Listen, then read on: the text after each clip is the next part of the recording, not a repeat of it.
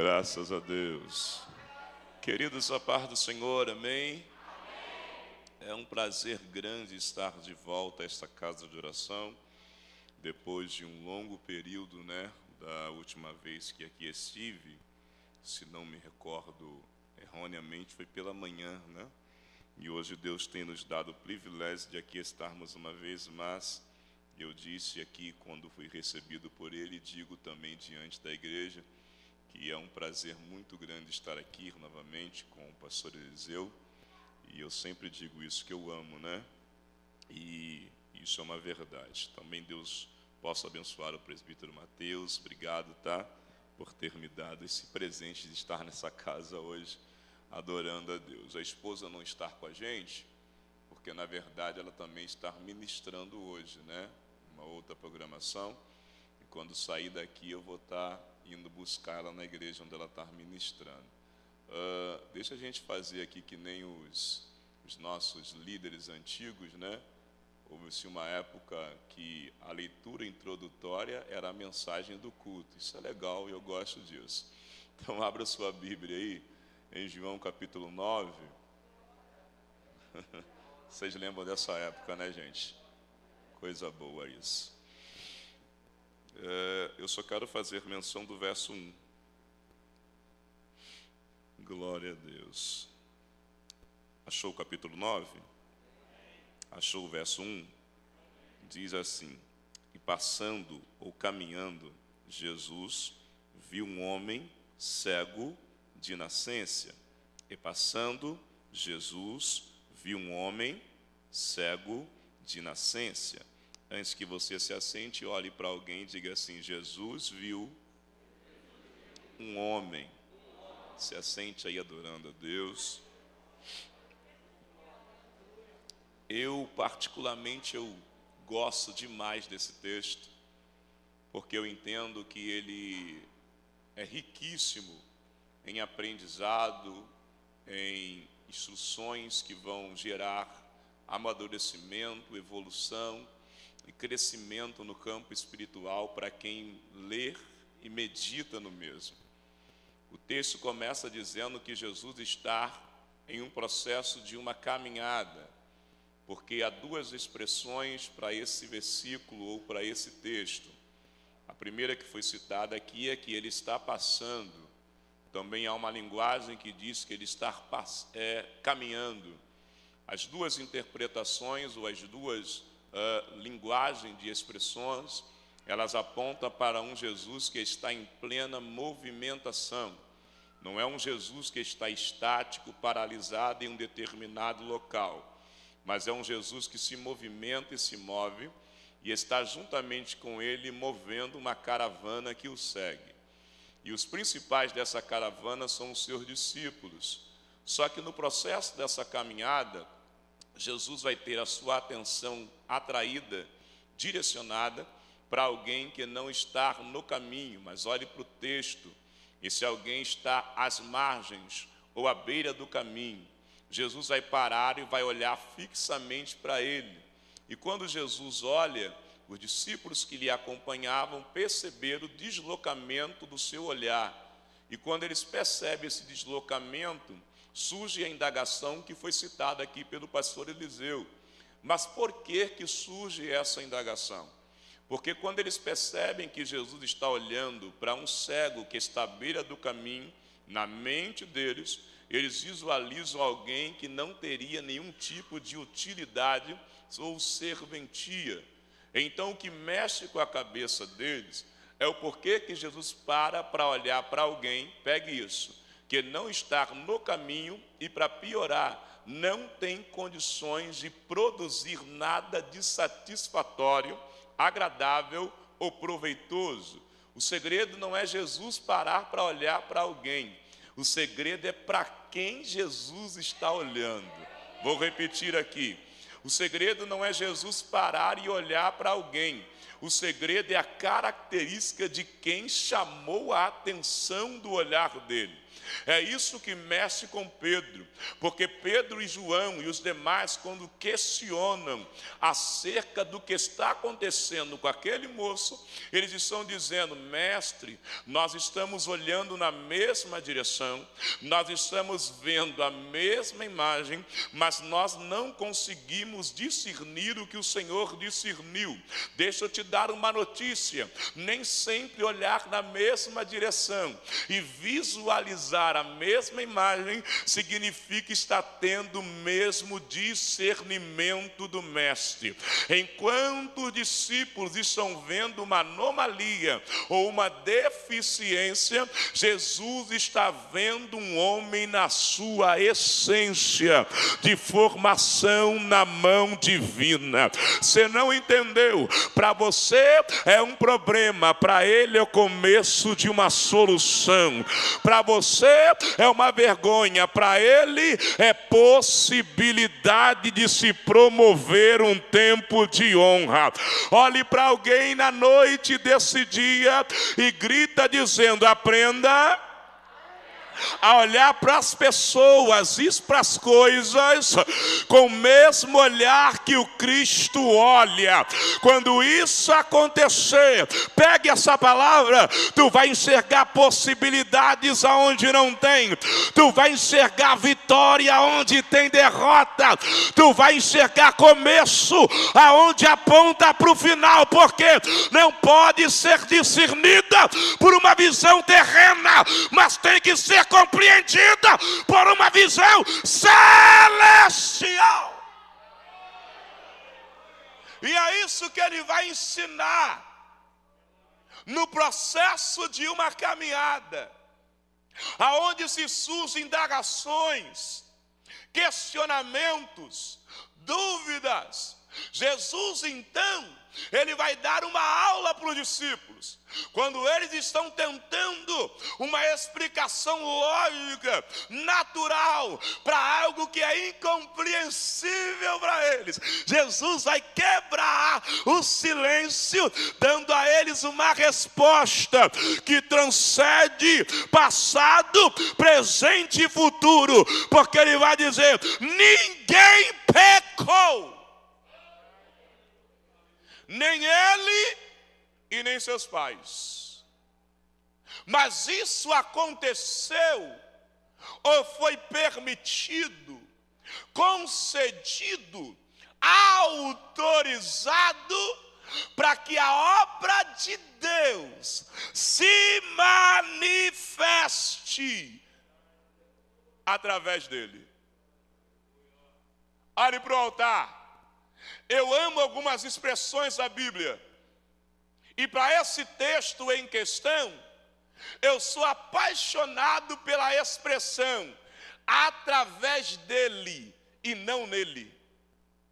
Porque quando usa a expressão nele, está dizendo ação de Deus que gera benefício exclusivo para aquele que a recebeu. Mas quando o autor usa a linguagem através dele, ele está dizendo glória que se manifesta em um indivíduo, mas que é transferida para outros. Você não pegou isso não? É Deus dizendo o que geraria incômodo para muita gente eu vou fazer sair dele para gerar glória para a vida de outros.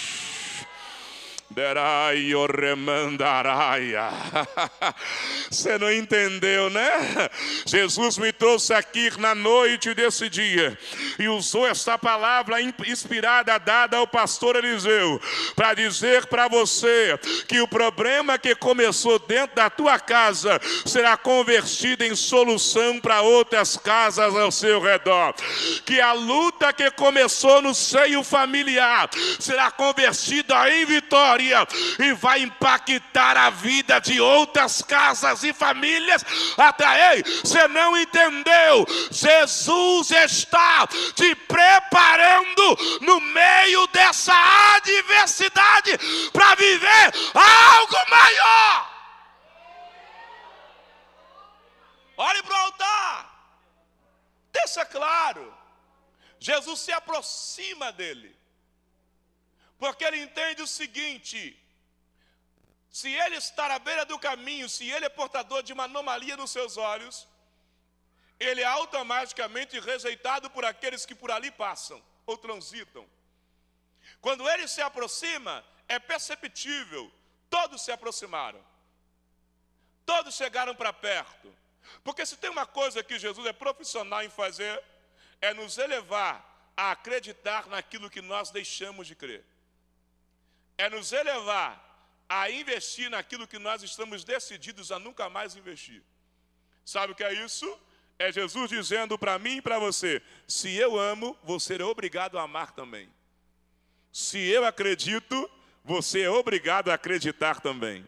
Se eu invisto, você é obrigado a investir também. No processo da caminhada, um dos aprendizados que Jesus nos ensina é olhar do jeito que ele olha e é ter o mesmo sentimento que ele tem. Não dá para andar com ele dizendo, nunca mais eu quero olhar na cara de Fulano.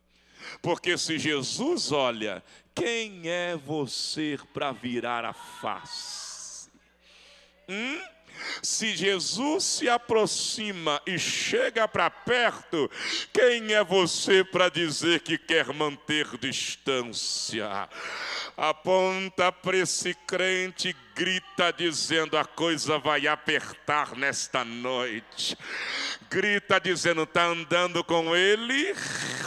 Então ama quem ele ama, perdoa quem ele perdoa, abraça quem ele abraça.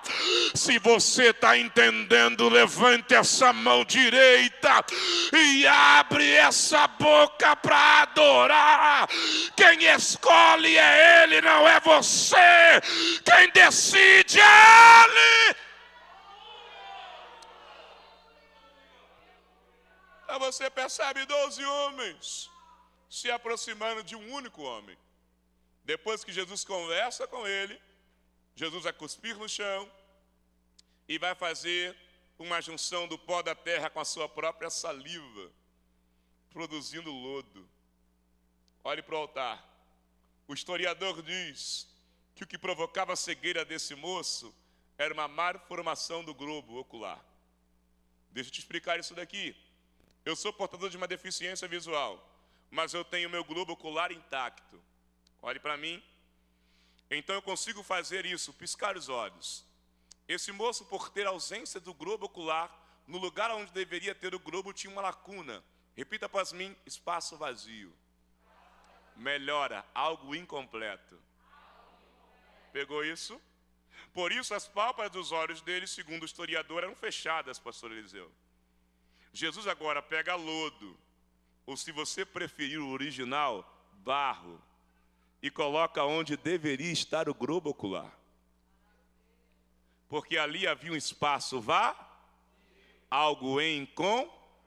Quando ele pega o lodo ou barro e coloca onde deveria estar o globo, o que, que ele está dizendo? Eu completo o que estava incompleto. Eu conserto o que estava quebrado. Mas eu gosto de Jesus, pastor Eliseu, que ele não usa instrumentos para tratar de seres humanos. Quando ele quer tratar de ser humano, ele usa as próprias mãos. Ah, você perdeu uma chance boa. É Jesus dizendo: Eu vou tratar de você no contato direto. Se você se sentir à vontade, levante a mão de alguém, Neraior. Sacode ele e diga: quinta-feira de tratamento. E Jesus não vai usar bisturi. Ele vai tratar direto, contato Mateus. É na mão dele, Amandoroia. Ele vai trabalhar para consertar. Ai, ai, ai. Ele vai trabalhar para refazer. Ei, meu filho, se homem colocar a mão, acaba de quebrar o que está quebrado. Mas se a mão for de Jesus, conserta!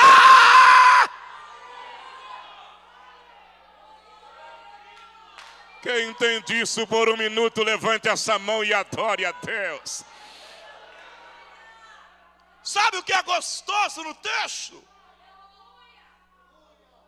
É que para os discípulos, aquela anomalia era motivada por um erro cometido por ele ou pelos seus pais. O que, que eles estão dizendo segundo a lei? Algo que foi transferido, herança maldita, vergonhosa. Alguém peca e alguém sofre as consequências. Só que quando Jesus esclarece os fatos, Jesus está dizendo: isso aqui não é intervenção de mãos humanas. Isso aqui não é consequência de atitudes humanas. Isso aqui é resultado de mover de Deus. Deixa eu te dar uma notícia boa. Na noite deste dia, Satanás já perdeu a legalidade dele há muito tempo sobre a tua vida. Ah, você não recebeu não. Levanta as duas mãos para segurar isso. Eu estou dizendo que Satanás e o inferno já não tem mais autoridade sobre você e nem sobre as suas coisas há muito tempo. O eu não entendi. Você está dando moral para quem não tem moral na sua vida. Você está dando legalidade para quem não tem legalidade. Mas o esse vento é Deus que permitiu, porque Ele quer fazer uma coisa nova.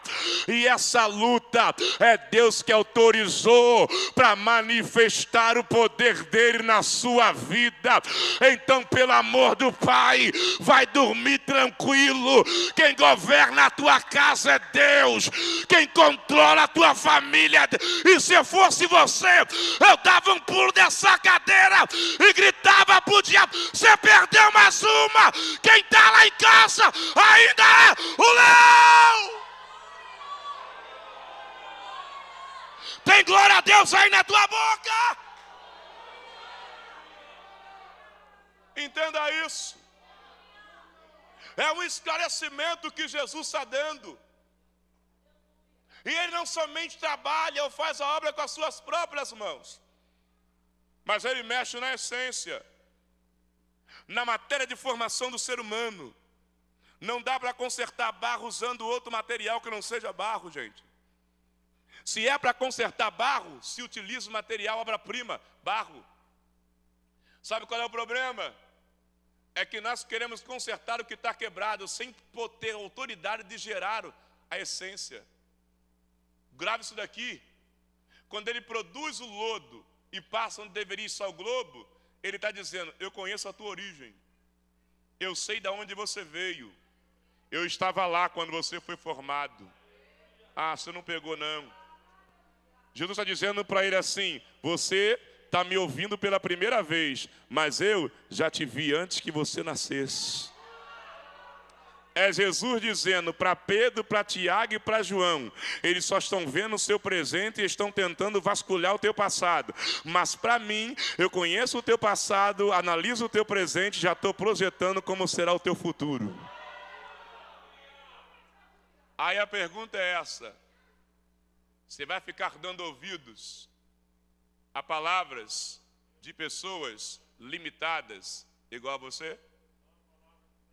Quem está criticando, quem está acusando, quem está buscando o erro, são pessoas que só têm domínio do ontem e analisam o hoje.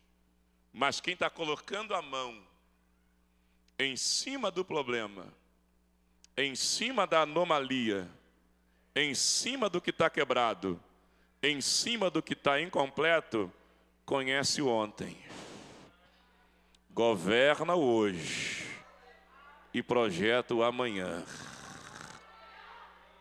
Ao invés de ficar dando ouvido a vozes humanas, sinta o toque das mãos que já está te tocando hoje. Coloca a mão no ombro desse crente. Eu estou sentindo Jesus aqui, gente. Emandaraia.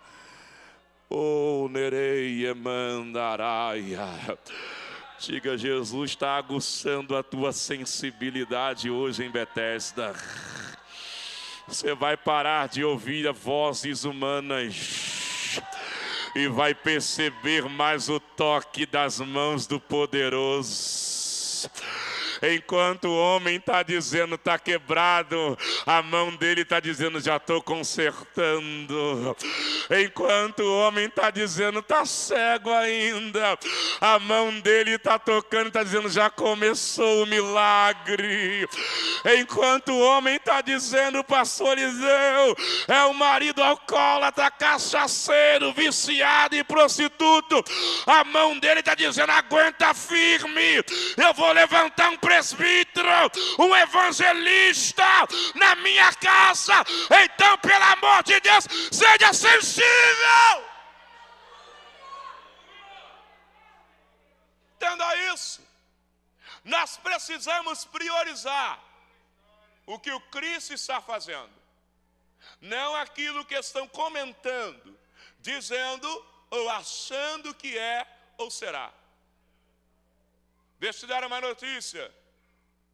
Amanhã completa 60 dias que o Senhor recolheu meu pai. Para muita gente foi perca, mas para mim que conheço a história, foi vitória. Por que isso, gente? Papai, há mais de 40 anos, servia os demônios dentro de um terreiro de macumba. Quando eu me converti, primeira coisa que Deus me prometeu: não perco ninguém da tua casa para o inferno. Hã? Comecei a caminhar porque Jesus falou comigo: faz a minha obra, prega a minha palavra, que dos teus eu cuido. Um belo dia eu fui pregar perto de casa. Quando eu saí para pregar, o papai falou: pode ir porque eu não vou. Trinta minutos depois, quem chega no culto? Papai. Sentou no banco, pastor Eliseu, assistiu o culto todinho. Esperou a benção apostólica e veio para casa com a gente caminhando. Quando ele chegou em casa, ele reuniu a gente e falou assim: Depois que vocês saíram, eu entrei no banheiro Fui lavar o rosto na pia. E quando eu abri a torneira, uma voz falou comigo: Estão todos indo, só você está ficando para trás. Ele falou que entendeu que era Deus chamando e foi com a gente. Resumindo, dois dias depois, papai entrou pela porta da Assembleia de Deus em Parque Adorado decidiu largar o alcoolismo, abriu mão do espiritismo, rejeitou a vice-presidência do terreiro de Macumba e aceitou a Jesus como Salvador. Para você melhorar esse glória, papai de ex-macumbeiro e presidente de terreiro de Macumba, partiu para a glória como presbítero da Assembleia de Deus. Ei, levante a mão do crente que está do remandarai gaiotéria. Sacode esse crente que está do teu lado e diga: Deus está trabalhando e você não está percebendo. Deus está agindo e você não está discernindo. Ele está colocando a mão dele e está colocando no lugar o que estava fora. E eu estou recebendo autoridade para dizer que na tua e na minha casa. Satanás, perdão!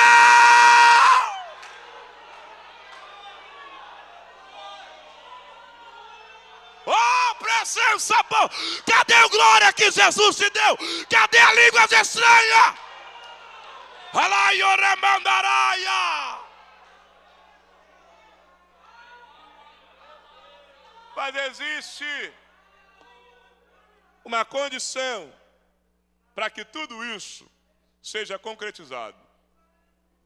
O olhar de Jesus, a aproximação de Jesus, o lodo nos olhos, são simplesmente oportunidades.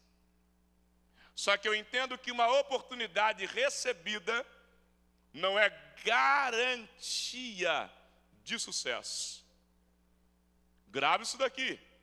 Jesus olha para ele, se aproxima dele, coloca lodo nos olhos dele, mas a obra não se completaria se ele não fizesse o que era para ele fazer. Acotovele esse crente, como diz o meu pastor Camilo, e diga para ele: o céu age e a terra reage. Não dá para ver o céu se mover e você ficar estático. Eu disse para alguém essa semana: o que adianta Jesus investir na sua vida e você não querer viver? Jesus passa lodo nos olhos do cego e dá uma ordem, vai. E faz o que? Se lava. Aonde? No tanque de Siloé. Mas espera aí, pastor Eliseu, ele ainda está cego. Não era mais simples dizer, Pedro, guia ele até o tanque? João, mostra para ele a direção do tanque? Não. Jesus disse para ele: Vai você. E ele está dizendo nas entrelinhas: Ache o tanque, entre nele e se lave. Por que isso, gente? Porque quem precisa de um milagre tem que ser o mais interessado nele. Você pode vir para aqui nas quinta-feira alguém colocar a mão na tua cabeça, ou um profeta até profetizar sobre você. Ei, profecia liberada não é garantia de cumprimento, garantia de cumprimento é recebimento de profecia liberada. E o dia que não tiver profeta para profetizar, tu tem espelho em casa. Pelo amor de Deus, se ninguém coloca a mão na tua cabeça, tu tem mão, coloca ela e diz: vai dar certo.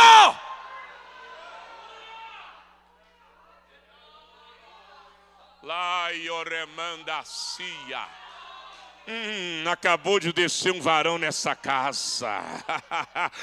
Levante a mão desse crente que está do teu lado e diga: Eu estou te dando autoridade para colocar um invasor para fora.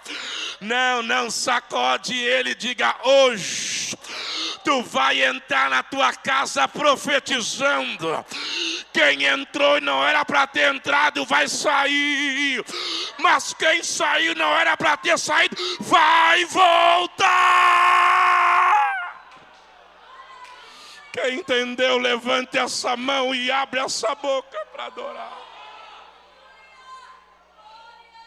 Gente, eu me lembro que a obra de libertação da minha casa, da minha família, começou da seguinte forma: me converti, ganhei meu pai, mas soltava meu tio, porque meu pai era o vice-presidente, um dos vice-presidentes do centro, mas o meu tio era o líder.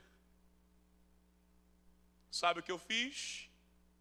Peguei um violão que eu tinha ganhado de presente. Não entendia quase nada de notas musicais. Estava iniciando. Mas eu aprendi com Jesus que Jesus não usa aquilo que a gente não tem, mas Ele aperfeiçoa aquilo que nós temos e ainda é imperfeito. Hã? Entenda isso. Olhe para o teu irmão e diga assim: você não precisa ser perfeito, você tem que deixar Ele te aperfeiçoar. Peguei o violão e sentei, Mateus, na porta do centro. Hum, hum. Por que isso? Você não precisa esperar o inimigo invadir o teu território. Você tem que interromper o fluxo do acesso dele. Olha para esse crente aí e diga assim: o invasor está ameaçando entrar no teu território. Diga, não espera ele pular para o lado de dentro. Bate de frente com ele do lado de fora.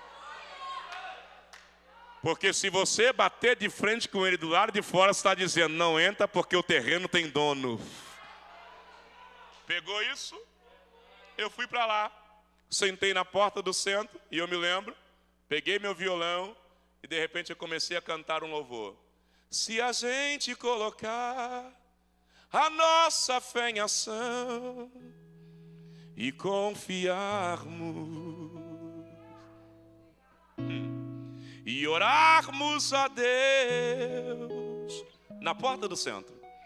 Deus ouve e responde e dá tudo certo. Quando eu me preparei para cantar o coro, eu senti uma mão no meu ombro esquerdo. Parei de tocar. Quando eu me atentei, meu tio saiu lá do meio das imagens, sentou do meu lado, na escadinha do centro. Foi no meu ouvido, pastor Liseu, e me perguntou: essa música é música de crente, né? Eu falei: é. Ele virou para mim e falou assim: canta mais uma, porque eu gostei.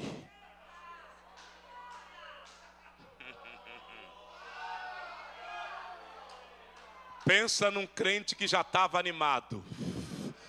Eu enchi o pulmão de ar e comecei a cantar. Vai dar tudo certo.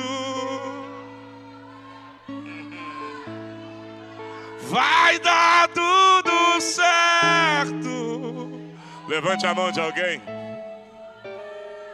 Se a gente colocar a nossa fé em ação, oh, glória, vai dar tudo certo. Você pode cantar, você pode cantar, vai, vai dar. Enche assim pro mão de e canta, vai. Vai dar. Se a gente colocar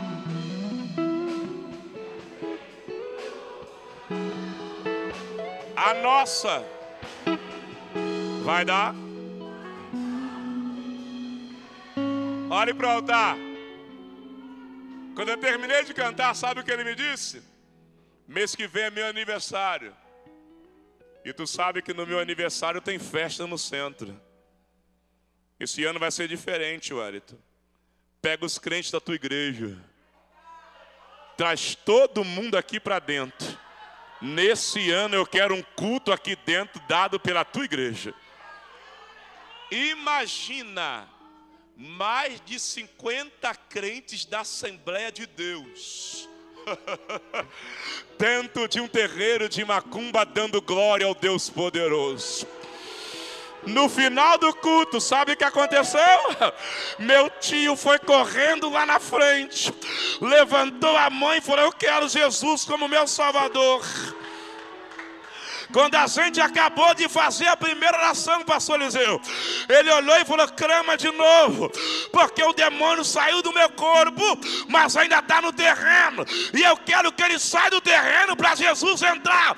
E semana que vem, eu quero que vocês venham aqui quebrar a imagem, porque eu quero servir a Deus na Assembleia.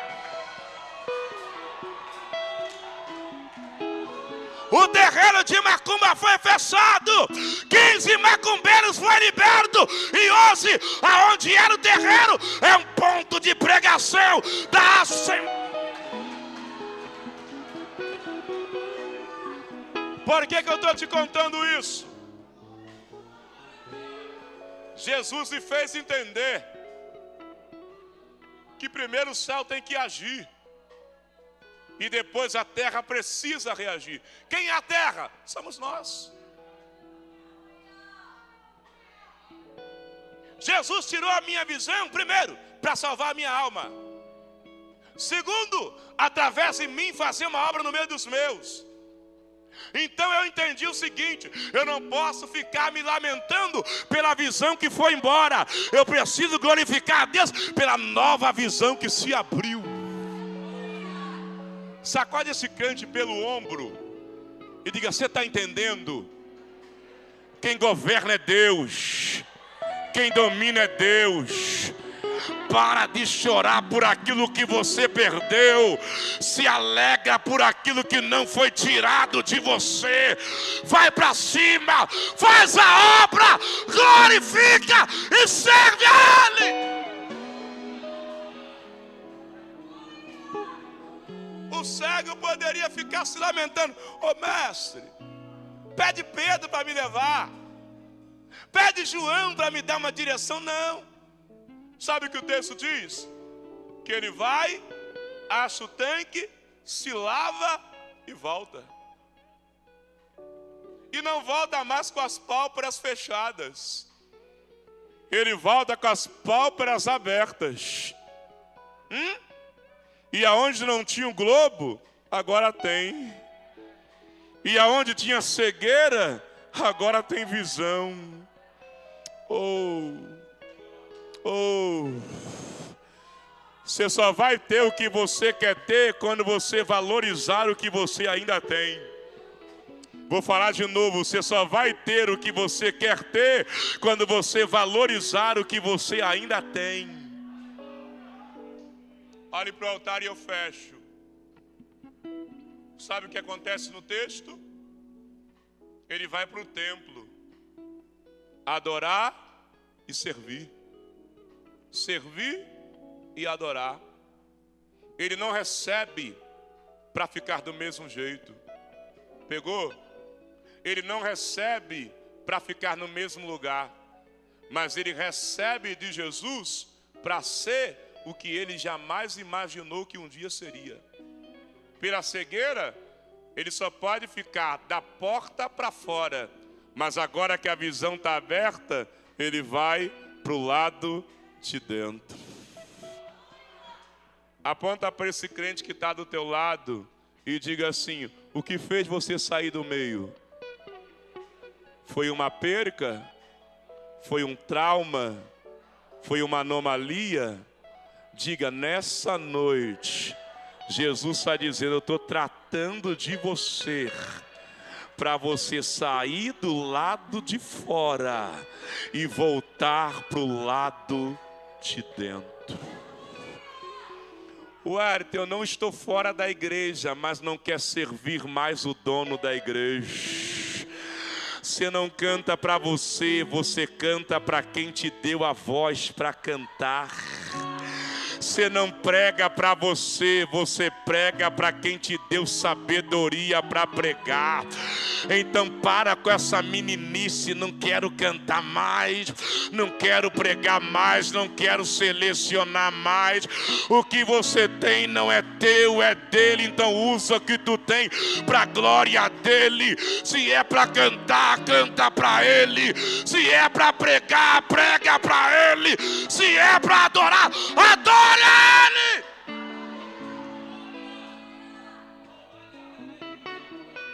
E a obra de Deus é completa. Da última vez que aqui estive, eu estava recém-casado, antes da pandemia. Eu completei um ano e sete meses de casado no último dia 11. E quando eu me converti, Deus falou comigo: não vou cuidar somente da tua família, mas eu vou cuidar das suas coisas. E enquanto você me serve, tudo o que você precisa eu vou te dar. Gente, eu só vou resumir. Eu vivo 100% da obra. Sabe o que Jesus me deu? Jesus me deu um casamento com uma negra linda e crente. E se você disser que não é, quando vê ela, eu vou dizer para você que você está errado, porque Jesus já me revelou que ela é bonita. Olhe para o altar. E quando eu pensei, como que eu vou construir uma casa? Trabalhando já é complicado, sem ter um trabalho fixo, então. Jesus levou um pedreiro na minha porta. Sabe o que ele me disse? Não contrata mão de obra. Porque na minha casa Deus mandou levantar a tua casa da fundação sem te cobrar um real. Ele falou: só ora para Deus mandar os materiais. Quando eu pensei, e agora? Tenho a mão de obra, mas não tenho material. Alguém vai lá em casa e fala bem assim: Deixa eu ver aonde você vai fazer a casa. Eu falei: É ali. A pessoa falou assim: Fica tranquilo, porque o começo da obra a gente manda. 15 dias depois, o caminhão da Márcia, fiz propaganda agora de graça, né? Encostou lá em casa com todo o material do alicerce da minha casa. E deixa eu melhorar o teu glória. Eu pensei, vou fazer uma casa pequena com três cômodos e depois vou terminando o restante. Sabe o que aconteceu? A casa está de pé na parte da frente, ao invés de três cômodos, tem sete para a glória do nome de Jesus. Jesus falou que ia cuidar de tudo. Eu agora já vou partir para a conclusão da obra na parte de fora. A gente vai começar a fazer o terraço porque Deus falou comigo da mesma forma que eu completei do lado de dentro, me serve no altar, porque eu vou completar do lado de fora. Deus te contar o último milagre do lado de dentro e eu fecho. Quando eu me mudei, não tinha alguns utensílios. E eu precisava de um sofá para minha casa. Entrei na loja, pastor Eliseu, e escolhi. E a gente precisa contar isso porque parece que Deus mudou para alguns crentes. Mas Ele ainda é o mesmo. Quando eu entrei na loja, que eu escolhi o sofá, a menina falou assim para mim: Esse é o carro-chefe da loja. Automaticamente, quando ela falou que era o carro-chefe, a Thaís olhou para mim e falou: Então é o mais caro. Quando eu perguntei o valor, ela falou comigo que era quase 4 mil reais. Falei, fugiu do meu orçamento. Cheguei em casa, minha irmã Érica, pastor Eliseu conhece ela. Ela me perguntou: comprou o sofá? Eu falei, não. Ela, por quê? Falei, fugiu do meu orçamento. Não dá. Ela olhou para mim e falou assim: Mas Deus não te fez uma promessa? Aquilo me deu um estalo, porque eu já estava pensando em trocar. Ela falou assim: Se Deus falou que vai te dar o que você quer, não diminua o tamanho do teu sonho, vai orar. Aponta para esse crente que está do teu lado e diga assim: Você precisa voltar a ter mais vida de oração. Você está desistindo de primeira antes de dobrar o joelho. Sacode ele e diga assim: vai orar! Entrei para o quarto, dobrei o joelho e fui orar. Falei, Senhor, eu quero aquele. Isso foi numa quinta. Domingo eu tinha uma agenda. Preguei, não falei nada com ninguém, só estava orando. Três dias depois, o pastor da igreja me manda uma mensagem. Falou assim: Wellington, enquanto você pregava no domingo, alguém que estava no culto sentiu o desejo de te dar uma bênção. Só que, como você não falou, a pessoa não sabe o que você precisa. Mas no coração dela, Deus mandou ela te dar um sofá de presente. E ela quer saber se você tem modelo escolhido. Eu falei: que é isso? Não era só um sofá, eu tinha o direito de escolher o que eu queria. Peguei a foto do sofá e mandei. Só que mandei embaixo a mensagem dizendo: Esse é caro.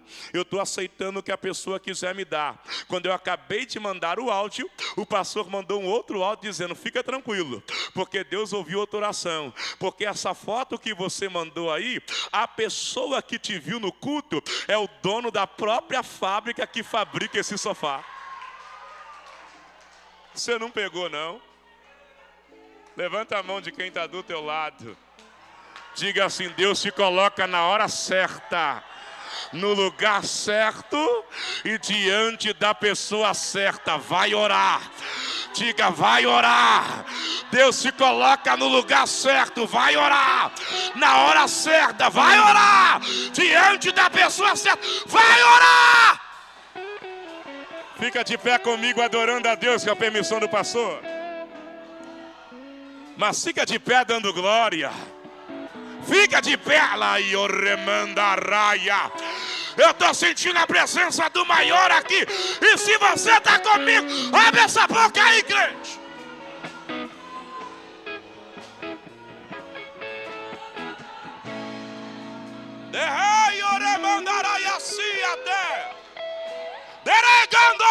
Mandaraia. Mistério. Ele vem para o templo. E na entrada dele, olhe para cá, alguém questiona. E qual é o questionamento? Vindo dos fariseus para o pai dele. Não era esse que estava cego à beira do caminho? Você percebe que as duas expressões aqui se reportam ao ontem dele.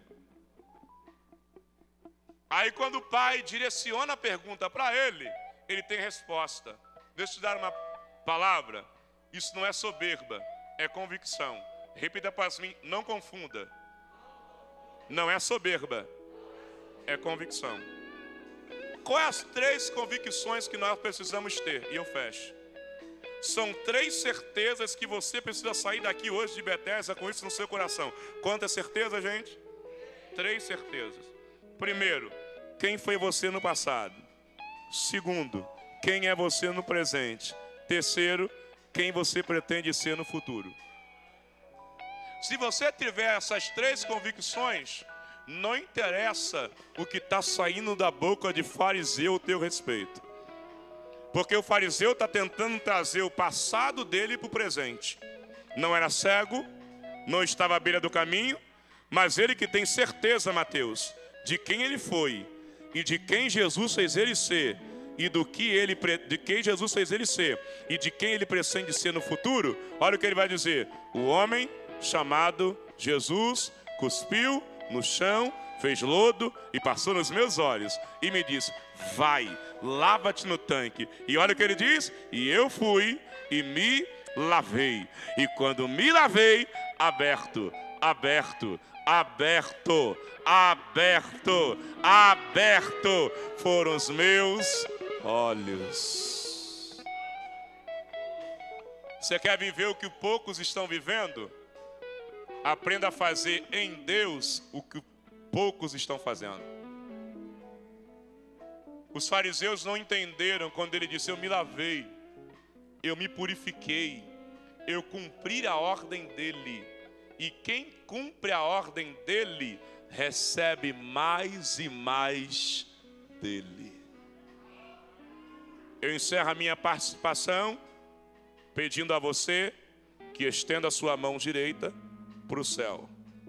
E diga após mim: hoje eu tomo posse dessa palavra. Diga: chega de dar ouvidos a fariseus. Diga: hoje eu fecho os ouvidos para os fariseus e aguço a minha sensibilidade para o tratamento da mão de Jesus. Aponte para alguém, diga: volte para casa hoje. Com essa certeza, quem governa a tua vida e a tua história não vai trabalhar, já está trabalhando. Obrigado, Deus abençoe a todos.